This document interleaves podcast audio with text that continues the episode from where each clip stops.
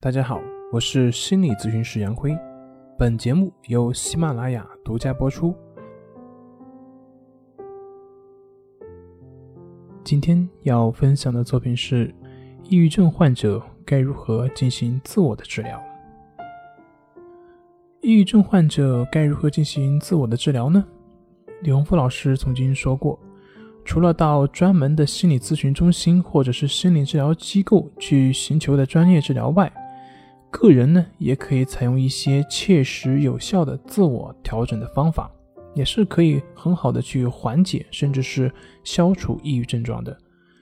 当然，这个主要还是指轻度的或者是中度的抑郁症状。以下呢，便是一项抑郁症患者自我治疗的行动计划。第一点就是要坚持锻炼，特别是早晨的时期进行锻炼。很多的抑郁症患者啊，他是有行动迟疑、拖沓、懒惰的状况。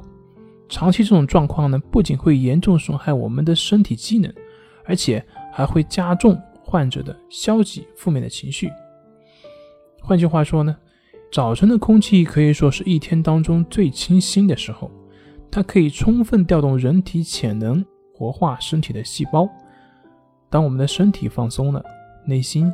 也就会慢慢的放松下来，而我们的情绪呢，自然也就会得到一定的缓解。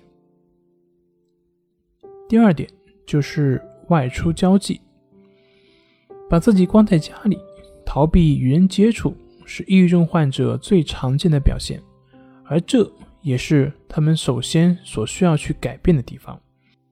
抑郁症患者常常会表现为情绪低落、自我评价低。感觉自己不如别人，什么都做不好，等等等等这些负面的评价。那么这些感受呢，会导致他们兴趣匮乏，遇到事情喜欢退缩，会导致他们减少社交活动，封闭自己。这也就使得抑郁症患者处在恶性的循环之中，会不断的强化他的自我的症状。所以，改变这种恶性的循环的前提，就是必须强迫自己走出去，多去接触朋友。多去参加社会活动或者出去旅游，尽管这个时候你可能开始内心会很痛苦，会很难受，但是要相信，只要坚持一段时间，你的负面的情绪的感受等等这些都会被外部的环境所慢慢消融，你的自信心也随着你克服困难而慢慢的重新建立起来。那么第三点就是关系法。关系法是我们重塑心灵啊一个净化内心的一个方法，因为呼吸的品质直接是代表着我们的生命的品质。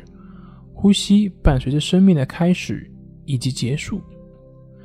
心理学上讲，专注于呼吸是身心一体的练习，它是可以让分离已久的身心开始融合，它是可以消除我们内在思想的对抗，回归我们本真的自我。另外，从医学上来讲呢，呼吸、心跳、肠胃蠕动，它是受自律神经系统，也就是植物神经系统的控制。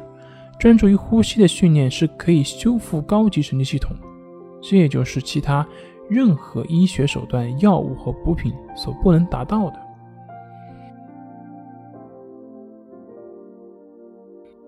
好了，关于抑郁症自我调整的方法，今天就先说到这里。那么还有一部分将在下次进行。